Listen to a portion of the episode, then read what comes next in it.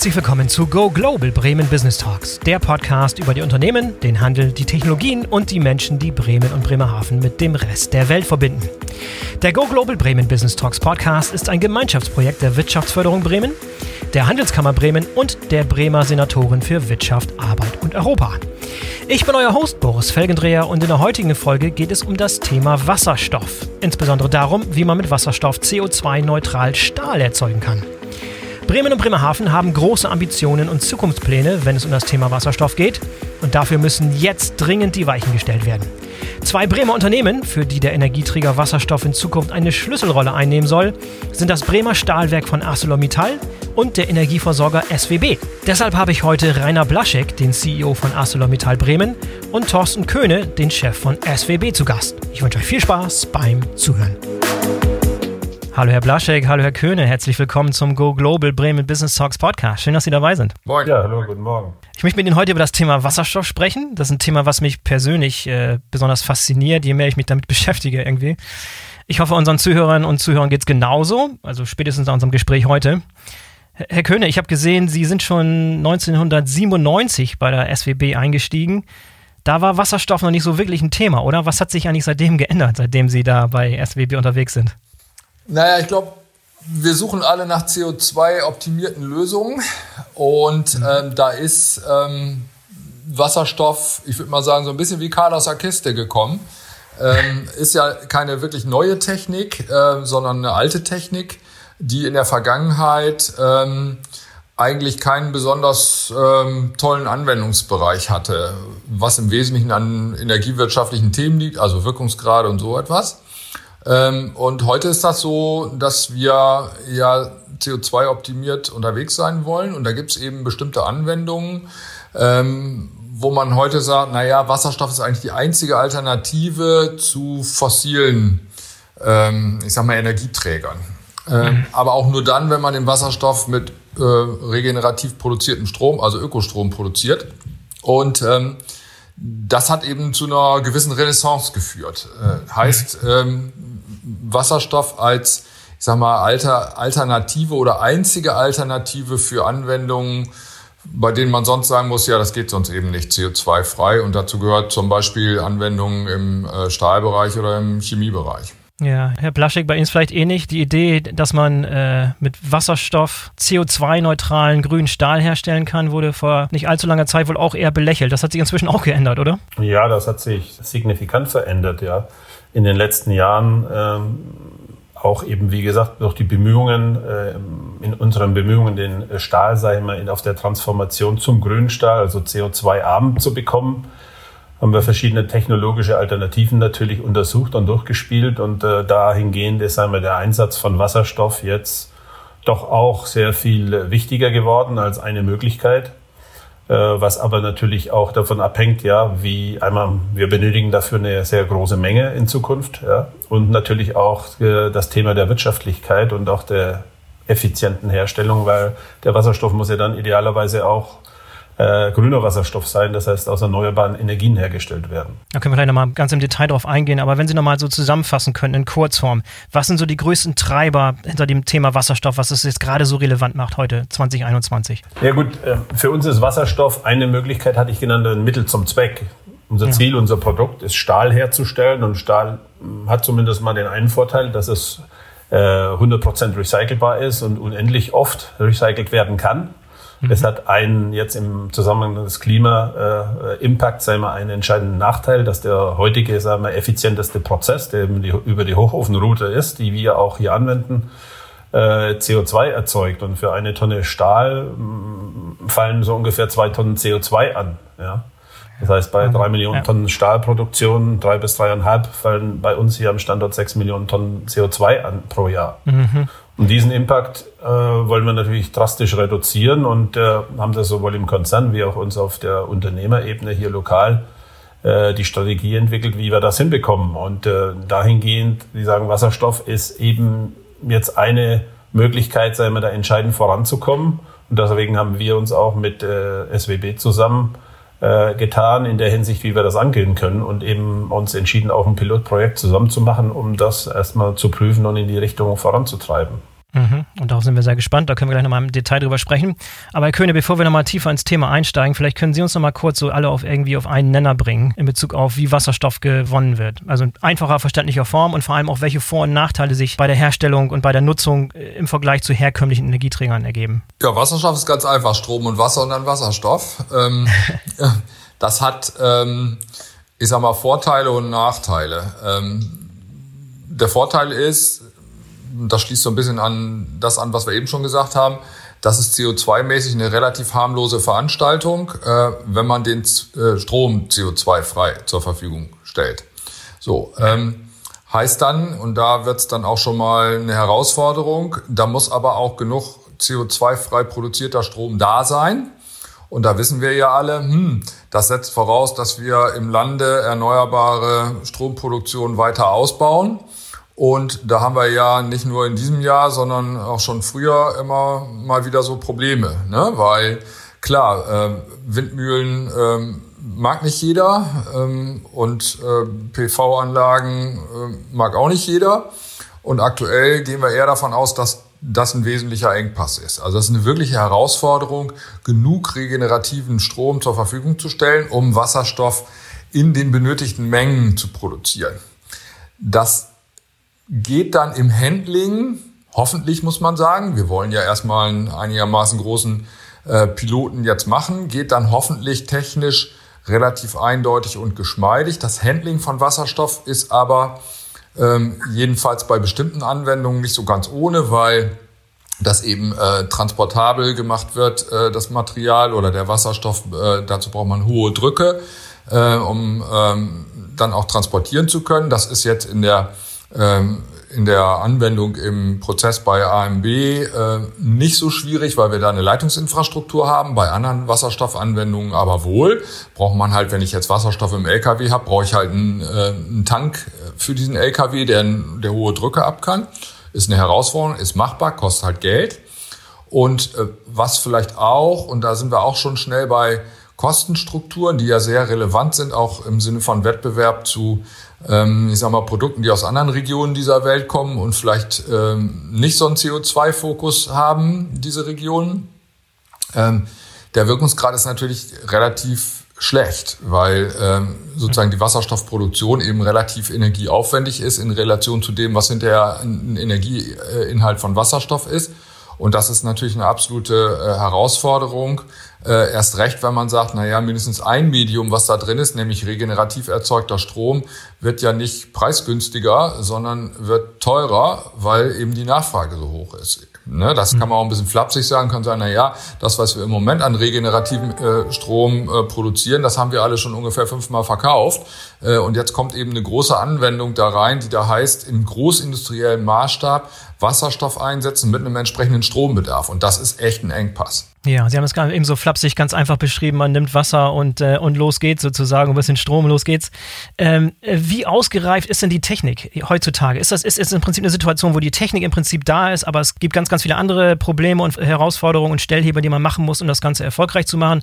Oder muss an der Technologie, wie man Wasserstoff herstellt, auch noch gefeilt werden? Muss da auch noch viel, viel passieren, damit das besser wird? Also es gibt eine, ähm, eine Standardtechnologie für die Wasserstoffproduktion. Das ist auch die, die wir im Moment äh, jedenfalls so als Grundverfahren für unseren Piloten am Standort Bremen-Mittelsbüren auch vorsehen äh, in, dem Elektrolyse, in der Elektrolyseanlage. Es gibt aktuell aber verschiedene, ich würde sagen, ähm, zum Teil noch im Forschungsstadium äh, begriffene ähm, Initiativen, die zum Ziel haben, einerseits nochmal andere Verfahren anzugucken, andererseits aber zu einer äh, rationelleren Wasserstoffproduktion zu kommen, weil wir jetzt sehen, naja, das gibt, das wird jetzt, die Anlagen, das sind nicht wie Fließbandanlagen, diese Elektrolyseure, sondern äh, die, die sind sozusagen tailor-made.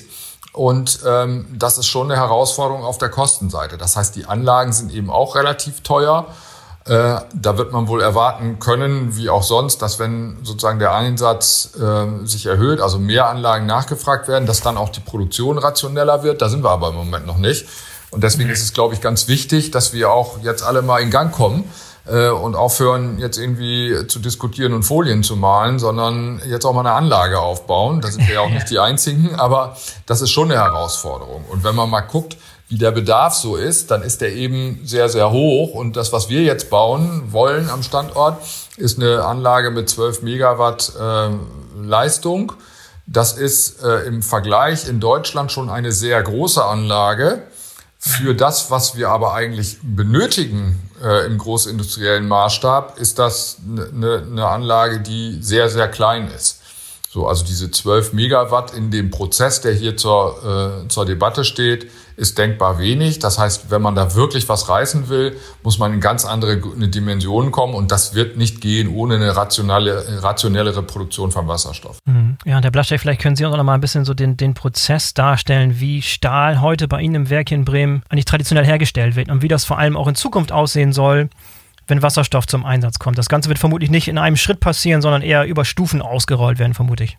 Ja, genau vielleicht nochmal und ohne, ich hoffe mal dann nicht zu technisch zu werden, versuche es ja. mal einfach zu formulieren. Also erstmal haben wir in Bremen einen integrierten Produktionsstandort für Flachstahl äh, mit der sogenannten Hochofenroute und dem äh, Konverter, äh, in dem das äh, aus Eisenerz, also vom Anfang des Produkts vom Eisenerz letztendlich Hochqualitätsstahl erzeugt wird. Äh, das endet dann in sogenannten Coils. Das sind große aufgerollte Rollen aus Stahl, aus Flachstahl mit Gewichten von 20 bis 30 Tonnen. Wie gesagt, wir produzieren 3 bis 3,5 Millionen Tonnen am Standort pro Jahr und das geht in alle möglichen Anwendungen. Um nur mal ein paar Beispiele zu geben, äh, in die Automobilindustrie, natürlich in Strukturen, Chassiteile, aber auch in die Außenteile wie Türen, Motorhauben, Dächer. All das wird aus solchen Produkten von uns gemacht. Die sind dann auch immer Oberflächen veredelt, das heißt mit Zinkauflagen oder Zink, Aluminium, Magnesium. Und ähm, das ist nur ein Bereich. Dann gibt es andere Photovoltaik, wurde vorhin mal genannt. Diese Photovoltaik muss ja irgendwo aufgebaut werden auf äh, sogenannten Metallstrukturen. Auch dafür liefern wir viel Material, zum Beispiel für diese Rahmen und für diese Pfähle, die dafür verwendet werden. Äh, neben, äh, wie gesagt, auch immer Oberflächen veredelt, um den Korrosionsschutz zu bieten.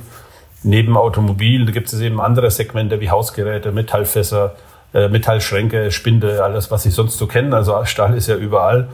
Und äh, bis zu Druckbehälter oder dann auch Öl- und Gaspipelines äh, für ganz große Anwendungen. So, jetzt wissen Sie mal, was wir da alles herstellen und wo das endet und was ja. es im tagtäglichen Leben auch überall begegnet. Ja? Auch wenn Sie Ihre Küche, den Schrank aufmachen, haben Sie irgendwo ein Scharnier, das ist in der Regel irgendwo aus Stahl. Ja. Ja, wird der, wird der Großteil Ihrer Produktion in Deutschland verwendet oder ist er auch für den europäischen Markt und äh, auch für den Weltexport gedacht? Der Groß, also ja, Deutschland, aber nicht ausschließlich, sondern Europa, sagen wir mal, äh, weil es natürlich je nach Anwendung der Segmente auch dann länderübergreifend geht. Äh, äh, Benelux, Frankreich und so weiter auch oder auch in den Osten. Hauptsächlich aber Schwerpunkt Deutschland und im Exportmarkt eigentlich sind es heute weniger als 10 Prozent und dann immer auch sehr spezifische, hochwertige Produkte. Ja. Ähm, wie gesagt, mh. wir haben dann dreieinhalb Millionen Tonnen Stahl mit 3500 Mitarbeitern, die hier direkt am Standort tätig sind. Äh, äh, wenn man die ganze Zulieferindustrie und äh, ja, die auch äh, Instandhaltung machen zunimmt, ist das ein Vielfaches eigentlich noch. Also auch sehr viele hochwertige Arbeitsplätze mit über 200 Auszubildenden ständig. Ähm, ja. ja, das hier, sagen wir dann auch Mehrwert erzeugt. Ähm, wie gesagt, ich hatte das eingangs gesagt, bei der Herstellung von Stahl, obwohl er eben äh, 100% recycelbar ist, fällt eben auch in dieser Route, die wir heute verwenden, die sehr hoch effizient ist, also energieeffizient und ausgereizt und technologisch sehr gut ist, fallen aber halt äh, knapp zwei Tonnen CO2 an pro Tonne Stahl. Und das gilt es drastisch zu reduzieren. Ja. Das ist die Herausforderung, die wir uns äh, stellen wollen. Wir haben uns eigentlich auch äh, selbst als Konzern oder auch als Unternehmen verpflichtet, dass wir eben diese 30 Prozent Reduktion bis 2030 schaffen wollen. Ja? Mhm. Und ähm, wie ist das möglich oder sagen, ist das denn überhaupt realistisch? Und da sage ich ganz klar und deutlich, ja, das ist realistisch, das ist auch machbar. Es ist technisch machbar, ist, ich denke, es ist auch zeitlich machbar.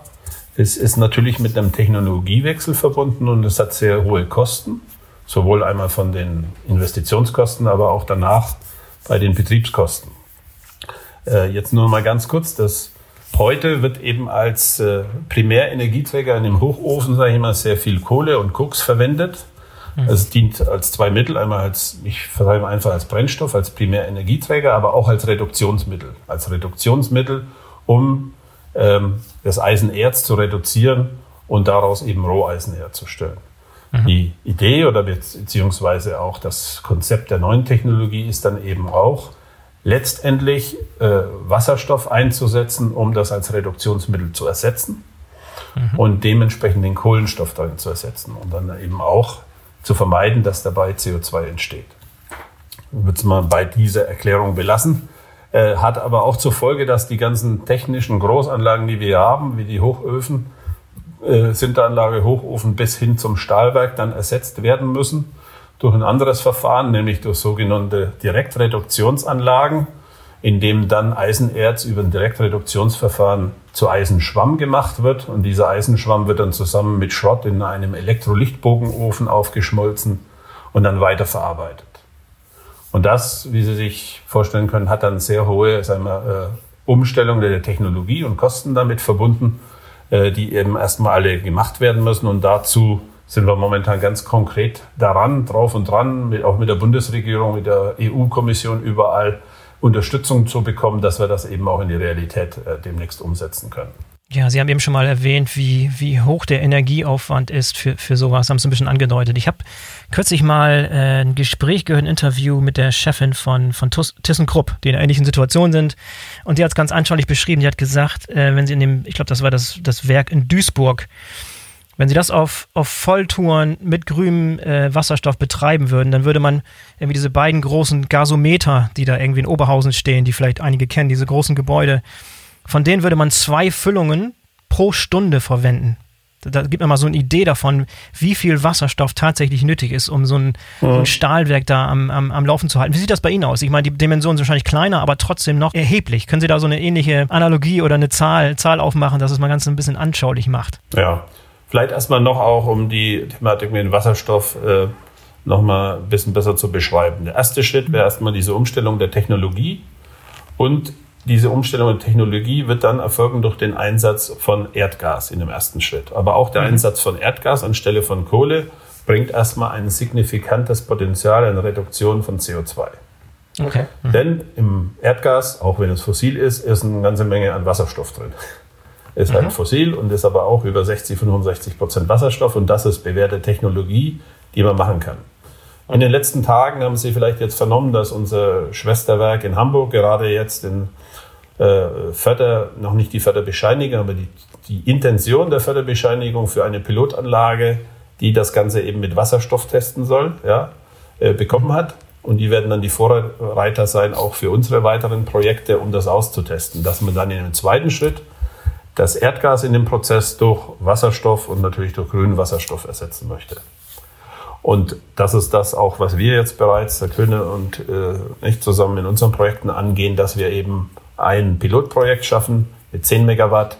Und es wurde genannt, äh, um jetzt die Dimensionen mal zu fassen. In Zukunft bräuchten wir dann mindestens, sage ich mal, so um die 400 Megawatt. Also mhm. die 10 Megawatt Anlage wird uns nicht lange zufriedenstellen für die gesamte Transformation. Jetzt auch nochmal, äh, was kann man veranschaulichen von den Mengen und von den, ich hatte genannt, wir haben heute der ganze Primärenergiebedarf oder ein Großteil wird durch Kohle getragen. Mhm. Wir haben in unserem Prozess auch natürlich, deswegen haben wir zusammen auch den, äh, das Kraftwerk am Standort. Die Hüttengase, die dabei entstehen bei dem Prozess, werden danach verstromt und wir sind eigentlich Strom-Selbstversorger aus den Gasen. Dadurch, dass wir unseren Strom mhm. erzeugen, wir benötigen nicht viel on top. Mhm. In Zukunft wird sich das Bild ändern, dann haben wir den anderen Prozess. Das heißt, dann werden wir die gesamte Energie beziehen müssen. Ja? Das heißt, sowohl, Herr Köhne, für die Elektrolyse, für den Wasserstoff, den wir dann einsetzen, als auch bei uns in dieser Direktreduktionsanlage, als auch im Elektrolichtbogenofen. Und man kann es vielleicht vereinfachen, unser Energiebedarf an Strom wird sich verdoppeln. Mhm. Und bisher haben wir die Energie ja eigentlich auch fast selbst erzeugt. Das heißt aber in Zukunft werden wir sie gesamt von extern beziehen müssen. Und der Erdgasbedarf wird sich erstmal verdreifachen und dann wieder auf das normale Niveau zurückgehen, wenn wir dann genügend Wasserstoff zur Verfügung haben. Und da, um eine Hausnummer zu geben, wir brauchen dann in Zukunft pro Jahr 100.000 Tonnen Wasserstoff. Ja. Herr, Herr König, jetzt kommen Sie. Wie, wie ist das Ganze zu bewerkstelligen? Was haben Sie für Pläne, um das Ganze zu unterstützen? Erstmal vorweg, äh, Rainer Blaschek hat es ja, hat's ja schon gesagt, na ja, wir reden jetzt gerade über eine Anlage 12 MW so als ersten Schritt und das ist in Deutschland schon eine ziemlich große Anlage. Ich glaube, es gibt nur eine in der Dimension bisher, die äh, so ohne weiteres ist und das findet man eigentlich gar nicht so richtig wieder, wenn man mal jetzt wirklich an Zukunftsfähigkeit denkt. Äh, das ist schon äh, eine große Herausforderung. Ähm, ich denke dann ja meist so in, naja, Stromqualitäten, also Elektro-Lichtbogenofen hört sich ja schon an, dass man dafür eine ganze Masse Strom braucht. Mhm. Äh, und ähm, das ist, um mal so eine Größenordnung zu sagen, ne? in, der, in der Vollausbaustufe, die vielleicht noch ein paar Jahre weit weg ist, ne? reden wir über netzseitig, also was, was unser, unser Stromnetz angeht, über einen Bedarf des Stahlwerks, der ungefähr so hoch ist, wie der, also der noch on top kommt, der ungefähr so hoch ist wie der ganze Bedarf von Bremen. Also das ist jetzt nicht irgendwie, das macht man jetzt nicht mit einem dreiadrigen Baumarktkabel, äh, sondern das, das ist echt eine massive Herausforderung, äh, zumal es ja auch so ist, dass die Technik, die dann da steht, als sehr zukunftsfähige Technik, eben auch die eine oder andere Herausforderung hat, weil ein Elektrolichtbogenofen ist ja im Prinzip, Rainer, sieh es mir nach, wenn ich da bisschen, bisschen ganz einfach bin, weil ich es nicht drauf habe, ein großer Bottich mit Schrott drin, in dem man dann Elektrosonden reinfährt. Da kann man sich vorstellen, dass das eine ziemlich unruhige Veranstaltung ist. Also da gibt es bei uns so Leute, die immer sagen, das ist der größte Kurzschluss, den man sich denken kann. Also es ist einfach ein riesiger Kurzschluss. Und auch das muss man natürlich netzseitig alles bewältigen. Das heißt, es wird erhebliche Netzinvestitionen geben müssen in das Stromnetz. Und zum Glück ist es so, dass wir mit dem Standort Mittelsbüren, äh, das ist ja ein sehr eng zwischen Stahlwerk und Kraftwerk sozusagen verwobener Standort. Das ist schon sehr, sehr gut, der Standort. Ich kann mir ehrlich gesagt keinen besseren denken. Zum Glück haben wir da schon eine ganze Menge Infrastruktur. Äh, und zum Glück sind wir da so verwoben, weil sonst wäre das eigentlich äh, kaum leistbar. Schon auf der Stromseite ganz schwierig, auf der Wasserstoffseite erst recht nicht, weil Wasserstoff, äh, hatte ich ja eben schon gesagt, ist echt schwer transportierbar. Das heißt, diese Verwobenheit, die ist schon zwingend notwendig. Ähm, weil, man sonst den Wasserstoff schon gar nicht äh, transportiert kriegt, unabhängig davon, dass man den eben auch mit ganz viel Strom produzieren muss und dafür eben auch kein Baumarktkabel ausreicht. Ja, und wir reden immer hier ganz viel davon, wie viele Herausforderungen sind, wie groß die Hürden sind, wie groß die Aufgabe ist. Und man darf letztlich auch nicht vergessen, wie groß der Nutzen dabei sein kann. Ich habe irgendwo gelesen, dass das Stahlwerk in Bremen irgendwie 60 Prozent der CO2-Emissionen in Bremen ausmacht was natürlich erstmal dramatisch klingt, heißt aber auf der anderen Seite auch, dass es ein riesengroßer Stellhebel ist, an dem man, an dem man äh, ziehen kann, sozusagen, um hier wirklich einen Impact zu machen. Ne? Das ist genau der Punkt. Ich meine, Sie kennen die Ziele der Bundesregierung und jetzt, ich nenne das mal das nachgebesserten Klimaschutzplanes bis 2030, in dem man ja nochmal die Ziele auch erhöht hat.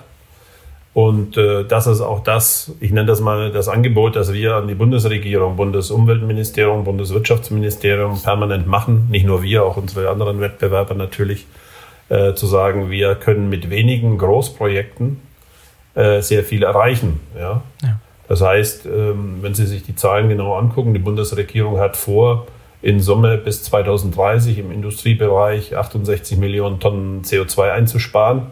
Alleine davon können wir mit den Projekten, die wir jetzt ganz konkret sagen wir, in der Planung haben, also nicht irgendwo nur auf irgendwelchen Slides, sondern ganz konkret in der Planung haben, in Summe Bremen und Eisenhüttenstadt zusammen, das ist der zweite Standort, 5 Millionen Tonnen CO2 pro Jahr einsparen. Mhm. Also ein bisschen mehr, ein bisschen weniger, je nachdem einmal schon mit. Und das ist nochmal wichtig, vielleicht, weil wir hier auch, natürlich sprechen wir über Wasserstoff und über grünen Wasserstoff. Ich möchte aber nochmal herausheben, dass der erste Schritt wird, wie gesagt, sein über Erdgas und über grauen Wasserstoff, der eben im Erdgas ist, der aber auch schon mal minus 70 Prozent bringt. Und der nächste Schritt der Evolution dann, der kann dann durchaus evolutiv sein, indem man die Kapazitäten erhöht, wird uns dann auf Größenordnung minus 90 Prozent CO2 bringen. Und das ist schon sehr signifikant und nochmal realistisch, auch zeitlich darstellbar. Aber wir müssen jetzt dann auch äh, im Prinzip loslegen mit den Planungen. Also wir haben das schon getan, sage ich mal, wir sind mittendrin. Wir haben auch schon Aktivitäten gestartet mit äh, sowohl äh, Netzanschlusserweiterung oder auch Genehmigung äh, mit, mit dem Gewerbeaufsichtsamt. Das heißt, wir machen da ernst, aber wie gesagt, wir brauchen dann auch hoffentlich nach der Bundestagswahl die nächsten Schritte der Förderung, denn ohne das wird es nicht gehen. Ja, ja. Sie haben es gerade angedeutet, es gibt kommende Woche, in der man nicht hört, dass es irgendwie neue Initiativen gibt und neue Kooperationen, weil keine Firma kann das alleine wuppen. Das muss immer im Verbund mit anderen Parteien stattfinden. Können Sie uns vielleicht mal so beispielhaft beschreiben, was für Initiativen bei Ihnen jetzt bei ArcelorMittal besonders wichtig sind? Welche Initiativen haben momentan Ihr, Ihr größtes Augenmerk? Ja, die größte, und das gilt nicht nur für den Standort in Bremen, sondern für alle in Europa ist, und die haben auch von allen Standorten oder von vielen Standorten entsprechende Anträge eingereicht das ist diese sogenannten IPCI-Anträge, also Important Projects ja. for Common Der European genau. Interest. Also einfach Projekte, die auch ein übergeordnetes europäisches Interesse haben. Da gibt es eben Anfragen für diese Direktreduktionsanlagen äh, mit dem Ziel, dann dort die mit Wasserstoff zu betreiben. Äh, diese wurden eingereicht. Da hat ja auch das Bundeswirtschaftsministerium bereits unsere Projekte überall jetzt im, äh, im Mai bestätigt gehabt äh, sind jetzt auf der EU-Kommissionsebene und wir erwarten bis Ende dieses Jahres oder spätestens Anfang nächsten Jahres dann das Feedback dazu, was Beihilferichtlinien anbelangt, um dann hoffentlich auch von der Bundesregierung die entsprechende sagen wir, Förderzusagen zu bekommen, in welcher Höhe auch immer. Und das wird ein entscheidendes Stellglied sein, ob wir dann auch konkret auch schon anfangen können. Also das ist, denke ich mal, die wichtigsten und auch nicht nur für jetzt für Bremen oder für ArcelorMittal, sondern auch für die anderen, die Sie genannt haben, wie TKS oder Salzgitter, die auch an vergleichbaren Projekten arbeiten. Und wenn dann alle diese Unternehmen, sage ich mal, in der Stahlindustrie äh, Projekte dieser Art umsetzen werden, ich sage mal nicht nur würden, sondern werden, ich habe die Hoffnung, dass wir da sehr schnell dazu kommen, dann wird es auch einen signifikanten Impact in der CO2-Reduktion haben in den nächsten Jahren, bis es dann halt steht in wirklich auch äh, funktioniert und bis Ende der Dekade dann auch die entsprechende Reduktion liefert. Ja, Herr König, ich habe gesehen, Sie sind auch sehr untriebig, sind auch sehr aktiv dabei, Allianzen zu schmieden. Welche Projekte und Kooperationen sind bei Ihnen momentan besonders wichtig? Ähm, vielleicht erstmal eben einmal vorweg. Ähm, ich finde es gut und richtig, auch politisch gut und richtig, äh, das ernst zu nehmen, was äh, Rainer Blaschek auch am Anfang gesagt hat. Es ist wichtig, das in Stufen zu machen. Mhm. Und es, ich finde es nicht so richtig schön, wenn man jetzt sagt, na ja, so eine, ein wesentlicher Fortschritt, den man durch einen Erdgaseinsatz erreicht, den, den redet man irgendwie so klein äh, und sagt dann, äh, warum macht ihr nicht sofort alles mit Wasserstoff? Ja, weil es technisch nicht geht, äh, weil der Strom nicht da ist und weil niemand Erfahrung hat, in der Dimension Wasserstoff zu produzieren. Deswegen finde ich ganz wichtig, ähm, dass auch Schritte, die, die auf dem Weg dahin was bringen, aber nicht und zwar ganz viel bringen, aber nicht sozusagen in zwei Jahren die komplette CO2-Freiheit von Stahlproduktion irgendwie gewährleisten, dass wir die echt ernst nehmen und jetzt auch wirklich aus dem Knick kommen. Ähm, mhm. ne, weil, weil irgendwie reden und Folien malen können wir alle ganz viel, aber ich finde es echt wichtig, dass wir wirklich jetzt konkret an Gang kommen und nicht nochmal wieder anfangen, ob vielleicht unser CO2-Reduktionsziel 2050 noch eine Schippe mehr sein könnte. Weil ähm, das ist alles richtig und gut, aber wir müssen anfangen. Das vielleicht nochmal so, ähm, ne, um, um nochmal eine Einordnung zu geben, warum das Thema Erdgas so wichtig ist auf dem Weg, Weg dahin. Und wenn ich das ergänzen darf, weil Herr Köhler hat es gesagt, das ist extrem wichtig. Deswegen haben wir beide als Unternehmen, also Mittel Bremen und, Stadt, und äh, Stadtwerke Bremen, sich ja auch dazu committed und mit sehr starker Unterstützung der Bremer Landesregierung, ja, sagen wir, dahin geht auch ein spezieller Dank, äh, jetzt eben dieses Projekt dieses 12 Megawatt Elektrolyseaggregates hier äh, ja, sagen wir, vereinbart, äh, wo wir auch in den letzten Zügen sind, um das sei mal dann auf die äh, wirklich zur Realisierung zu bringen. Denn da gehen wir in gewisser Weise in Vorleistung äh, dahingehend, was in Zukunft kommen soll. Aber man muss eben den ersten Schritt machen. Das ist auch mit erheblichen Kosten verbunden, aber Gut, das ist notwendig, damit wir eben das auch nachweisen können. Und das hat der Senat, finde ich, auch sehr richtig erkannt und gesagt, wir warten jetzt nicht auf den Bund und weiß ich nicht was, sondern wir stellen schon mal aus dem Bremenfonds auch Geld bereit, damit ihr jetzt auch mal loslegen könnt. Weil wir haben jetzt Bundestagswahl, dann muss man sich neu sortieren und wer weiß, wie das ist. Und auf europäischer äh, Ebene laufen diese ganzen Anträge aus den Verfahren. Das braucht auch seine Zeit, dann muss es konkretisiert werden.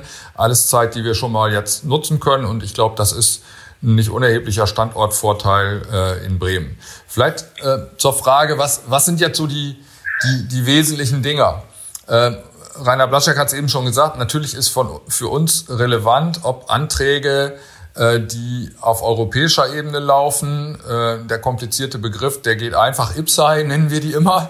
Ähm, und ähm, da haben wir zusammen mit Partnern, insbesondere mit unserer Konzernmuttergesellschaft EWE, e, aber auch noch mit anderen, mit GasUni, mit Faun, äh, haben wir auch einen Antrag gestellt, um letztlich ähm, die Wasserstoffinfrastruktur zu stärken. Das ist für uns sehr, sehr relevant, weil wenn man sich mal anguckt, wie ist denn dieses das Größenverhältnis, dann kann man das nicht alles äh, am Standort äh, Bremen produzieren und damit äh, sozusagen Wasserstoff in Deutschland möglich machen. Ähm, deswegen äh, ist für uns sehr, sehr relevant, in diese auch durchaus äh, länderübergreifende Kooperation reinzukommen. Da sind unsere niederländischen Nachbarn auch sehr dynamisch, weil sie äh, sozusagen ihre Erdgasproduktion im, aus dem Groningenfeld ja deutlich zurückgefahren haben und perspektivisch und sehr zügig beenden wollen. Und äh, wir dann gemeinsam auch mit GasUni äh, gesagt haben, na ja, dann macht es ja schon Sinn, äh, die vorhandene Erdgasinfrastruktur nochmal gut zu prüfen, ob die denn nicht auch für Wasserstoff geeignet also ist, als, mhm. also als Wasserstoffinfrastruktur. Und da ähm, sind wir sehr engagiert, kombinieren das mit äh, Erdgaskavernen, die es in Nordwestdeutschland äh, sehr viel gibt, die unter anderem eben auch von EWE e betrieben werden. Äh, EWE ist der, ich glaube, drittgrößte Kavernenbetreiber im Lande. Und wenn man das sozusagen so mal als, als Standortspezifikum sich betrachtet, dann ist das für uns schon sehr wichtig, diese Gasinfrastruktur umzupolen, äh, die Kavernen zu nutzen und das möglichst im gesamten Norden zu machen. Also äh, die Bundesländer, die dann beteiligt sind, sind eben nicht nur Bremen, sondern auch Niedersachsen, Hamburg und äh, Schleswig-Holstein und äh, dann noch äh, Ostdeutschland drüber. Und ähm, ich glaube, das ist eine wesentliche Herausforderung, wenn man das wirklich zukunftsfähig machen will. Da muss eben dieses Thema Wasserstoffinfrastruktur als belastbare Leitungs- und Speicherinfrastruktur auch entwickelt werden, äh, weil man natürlich nicht solche Mengen äh, äh, Wasserstoff irgendwie mit äh, Trailern durch die Gegend fahren kann. Das ist völlig illusorisch. Insofern ist das für uns ein, ein wesentlicher Baustein, der auch als Ergänzung dann notwendig ist, um den, den, äh, die Mengendimension hinzukriegen. Ganz häufig wird ja auch behauptet, dass, dass Bremen und Bremerhaven so ideale Voraussetzungen hätten, um wirklich zu so einem europaweiten Dreh- und Angelpunkt für Wasserstoff zu werden. Was macht unsere Region eigentlich so prädestiniert dafür, so eine Art Vorzeigeregion zu werden? Hat ein paar Dinge schon mal angedeutet, aber was sind das nochmal so knackig formuliert? Spezifisch für Wasserstoff eben die Einbindung in eine, in eine sehr große Erdgasinfrastruktur. Äh, wir haben hier ja jahrzehntelang äh, Erdgas aus den Niederlanden bezogen. Das heißt, dafür gibt es eine entsprechende Infrastruktur, die man auch nutzen kann. Äh, nicht nur mit Erdgasleitungen, sondern eben auch mit großen unterirdischen Speichern, die auch sozusagen intakt und nutzbar sind, auch heute ja noch für Erdgasbetrieb genutzt werden. Das ist ein wesentlicher Faktor. Ein zweiter wesentlicher Faktor ist, äh, dass bekanntlich in Norddeutschland äh, sehr viel regenerativer Strom erzeugt wird, äh, insbesondere auch durch entsprechende Offshore-Windparks in der Nordsee und auch in der Ostsee und dass wir eben auch an Land sehr, sehr viel Wind haben. Das heißt, wenn ich jetzt sage, ich will Wasserstoff produzieren, brauche dafür viel regenerativen Strom, dann ist Bayern ungeeignet, weil in Bayern bauen die halt nur acht Windmühlen im Jahr auf und die kann man irgendwie so mehr oder weniger an einer Hand abzählen. Insofern haben wir hier schon sehr, sehr gute Voraussetzungen, äh, auch, äh, ich sag mal, Stromnetzvoraussetzungen und ein spezifisches, ich sag mal, ein spezifischer Vorteil in Bremen ist eben, dass am Standort Mittelsbüren ähm, alles irgendwie ein Stück weit kumuliert. Wir haben verwoben Kraftwerk und Stahlwerk und wir haben äh, perspektivisch auch eine Leitungsinfrastruktur, die wir da anbinden können. Und das ist schon ein relativ großer Idealfall, den man nicht so, nicht so oft vorfindet. Ein weiter noch, aber auch vielleicht ein Stück weit weg, naja, es gibt ja auch eine Diskussion zu sagen, ich produziere Wasserstoff nicht in Deutschland, sondern woanders und braucht dann natürlich auch eine Transportmöglichkeit, weil dann wird das nichts mit Leitung. Äh, da sind wir natürlich auch äh, im Norden prädestiniert, wenn man große Seehäfen hat, ähm, sich zu überlegen, ob man da nicht eine, eine Wasserstoffinfrastruktur äh, mit Schiffslogistik aufzieht. Auch das weit, weit weg. Ich habe es nicht genau drauf, aber ich glaube, es gibt ein oder maximal zwei spezifisch für den Wasserstofftransport ausgerüstete Schiffe auf der Welt. Also das ist jetzt nicht irgendwie so ein Schiff baut man mal eben äh, ums Eck und dann fährt das durch die Gegend, sondern das ist auch relativ weit weg und aufwendig. Deswegen sagen wir, unser primärer Fokus ist eben die leitungsgebundene Infrastruktur. Mhm. Aber wird es theoretisch darauf hinauslaufen, dass wir irgendwann, um unseren grünen Wasserstoffbedarf decken zu können, importieren müssen? Wir werden nicht alles hier in Deutschland produzieren können. Also darauf das ist hinaus? mal sicher. Das ist ja sicher. Ja. Die, ich hatte ja irgendwann mal so flapsig gesagt, den grünen Strom in Deutschland haben wir alle schon fünfmal verkauft.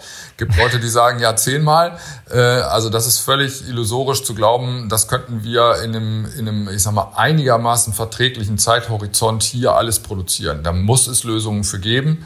Äh, und wie die dann sind, ist natürlich wieder eine andere Herausforderung. Aber ich glaube, da geht kein Weg dran vorbei. Haben Sie dafür auch schon Pläne in der Schublade, wie das in Zukunft aussehen könnte? Kann sich vorstellen, dass SWB im Ausland grünen Wasserstoff produziert? Nee, das ist eine Nummer zu groß für uns. okay. Ja, aber ich habe gesehen, Sie sind auch gebürtiger Bremerhavener, so wie ich. Das heißt, unsere Geburtsstadt Bremerhaven wird vielleicht nochmal irgendwann eine Schlüsselrolle einnehmen, wenn natürlich das ausgebaut werden kann zu so einem Importhafen für, für grünen Wasserstoff. Ja, das, das mag sein. Ähm, aber ähm, man sieht ja oder hat ja an Offshore-Aktivitäten im Windbereich gesehen, das ist dann schnell auch mal das, was der Manager so gerne mal Klumpenrisiko nennt. Das heißt, äh, das kann man, äh, kann man im Fokus behalten, aber man muss auch ein paar andere Sachen noch machen. Ja. Herr Blasche, vielleicht mal Sie, die Frage, die immer noch im Raum steht, äh, ist ja die Frage nach der Wettbewerbsfähigkeit von Grün Stahl, Made in Germany oder auch Made in Bremen. Wir haben jetzt gehört, wie, wie groß der, der Aufwand sein kann für die Investitionen, die notwendig sind, aber auch für die Herstellung, wie teuer die ist. Wie können wir in Zukunft sicherstellen, dass dieser Stahl, der daran steht, äh, der grüne Stahl, auf dem Weltmarkt tatsächlich auch zu Preisen angeboten werden kann, die wettbewerbsfähig sind? Ja, die Frage ist, was ist wettbewerbsfähig? Ja? Also dahingehend, man braucht eine gesellschaftspolitische, ich will nicht politisch sagen, die Gesellschaft muss dann auch akzeptieren. Man kann nicht immer nur nach grünen Produkten rufen, man muss auch bereit sein, dann ein gewisses Maß mehr für mehr auszugeben. Vor allem, wenn man die Wahl hat zwischen dem, sage ich mal, mit geringem CO2-Aufschlag oder dem mit mehr, dass man sich für das mit geringem CO2-Aufschlag dann entscheidet und etwas mehr dafür bezahlt. Um das konkret zu machen, äh, also es gibt zwei größere Probleme, das ist für alle gültig. Zum einen geht es um die massive Technologiewechsel oder Transformation. Da gehört sehr viel dazu und das auch, ich will sie nicht mit Zahlen erschlagen, sondern eher das versuchen, sinnbildlich rüberzubekommen. Wir müssen dafür in den nächsten fünf Jahren an dem Standort oder in beiden Standorten ein Investitionsvolumen ausgeben, was wir ansonsten in 20 Jahren nicht ausgeben. In welcher Größenordnung sind wir da unterwegs? Was, womit rechnen Sie jetzt? In Summe 1,5 Milliarden Euro. Mhm. Also für beide Standorte, ich rede jetzt mal für beide immer zusammen, weil es auch ein Verbundprojekt ist, Bremen-Eisenhüttenstadt. Mhm. Und äh, also dazu benötigt man Unterstützung, erstmal um das auf den Weg zu bringen, und das benötigen alle. Und auf der anderen Seite geht es um die Herstellkosten, die natürlich in Abhängigkeit, äh, das wissen wir heute alles nicht und wir sollten uns vielleicht dann auch nicht so zu viel den Kopf zerbrechen, denn der Wasserstoff wird gewisse Kosten haben und er wird am Anfang relativ teuer sein, bis er mal in, in, in größeren Mengen dann produziert wird und durch verschiedene andere Ausreifungen der Technologien sicherlich in den nächsten Jahren auch günstiger werden wird. Fakt ist aber, dass dadurch durch sagen wir, Stahl in seiner Herstellung teurer werden wird und ähm, das muss man natürlich, Stahl ist ein Weltmarktprodukt. Heute wird in Europa, sagen wir 20 Prozent des Bedarfs in Europa wird auch durch Importe gedeckt.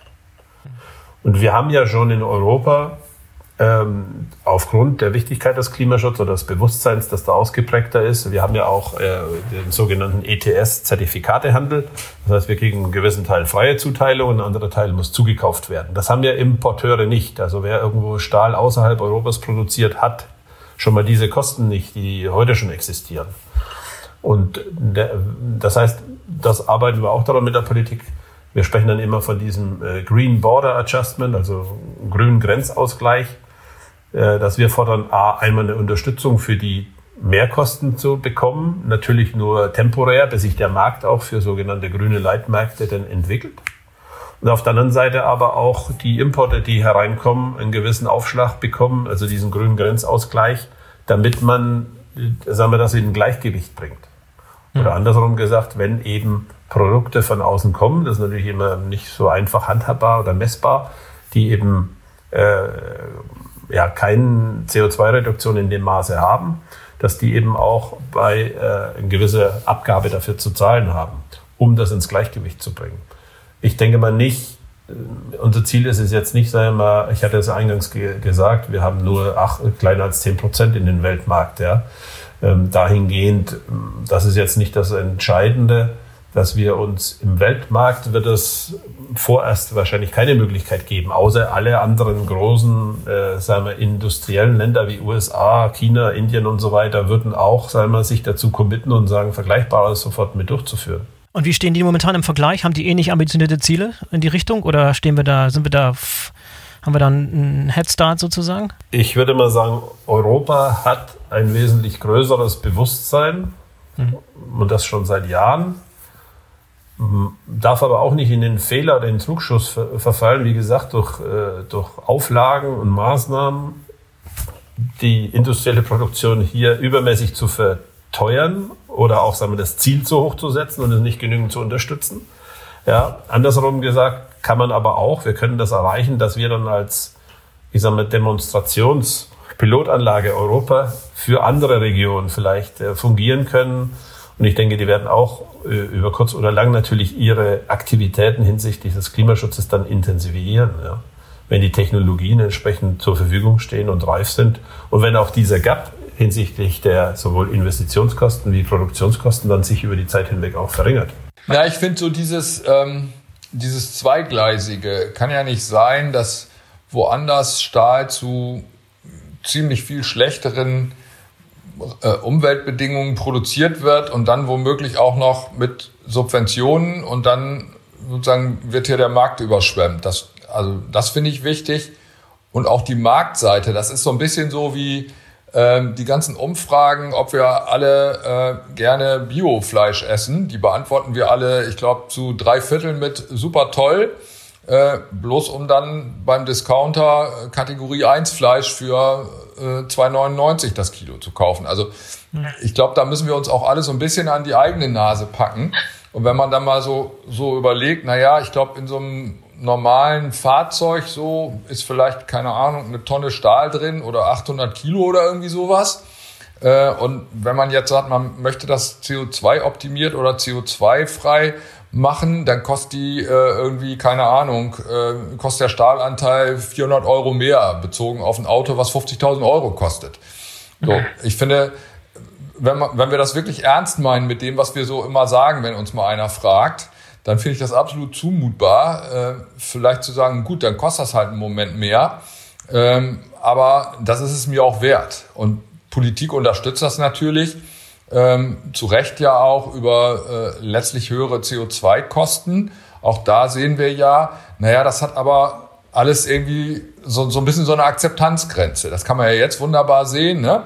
Also äh, es gibt ja eine CO2-Last auf ähm, ähm, Produkte, die wir verkaufen, also auf Erdgas, aber auch auf Benzin und Diesel. Und äh, völlig überraschend äh, ist jetzt der Dieselpreis gestiegen. Ja, ich meine, was haben wir gedacht? Und ich glaube, dieses Werben um Akzeptanz und und auch, ja, das muss, müssen wir uns auch ein bisschen was kosten lassen. Aber es ist alles total im Rahmen. Das finde ich extrem wichtig. Ähm, und glaube auch, dass sonst das eben sehr, sehr schwierig ist, solche Risiken einzugehen, die ja nicht nur sind, ein Standort von mehreren oder zwei Standorte von mehreren Stahlstandorten in Deutschland, 1,5 Milliarden, das ist schon echt verdammt viel. Und damit haben wir über die Betriebskosten aber noch gar nichts gesagt. So, also insofern denke ich, das ist die wirkliche Herausforderung und da würde ich mir schon wünschen, äh, dass, dass da ordentlich die Werbetrommel und die Akzeptanztrommel getrommelt wird damit wir alle nochmal sehen, ja, das ist ein ganz großer Zusammenhang, der wirklich viel bringt. Da muss man im Klein-Klein privat schon verdammt viel machen und wir alle. Und das wäre es wert. Also mir wäre es das wert. Ja, guter Hinweis. Vielleicht nochmal die Frage, wie gut stehen die Chancen, dass das Know-how, das wir hier in Bremen jetzt sammeln, mit wie man grünen Wasserstoff herstellt, aber auch wie man grünen Stahl herstellt, dass man das exportieren kann, als so eine Art Green Tech-Export äh, sozusagen. Wie groß stehen da die Chancen, dass wir uns da so als als ähm, Technik-Leader sozusagen positionieren können, global? Ich sage mal jetzt von unserer Seite für die Stahlherstellung gut. Wenn wir dann auch wirklich, sage ich mal, äh, loslaufen. Ich sage immer, wir stehen in den Startblöcken, jetzt muss einer schießen, ja. An Schießen meine ich dann eben diese Förderung auch wirklich zur Realität werden lassen, damit wir dann eben loslegen können. Ich hatte es eingangs genannt.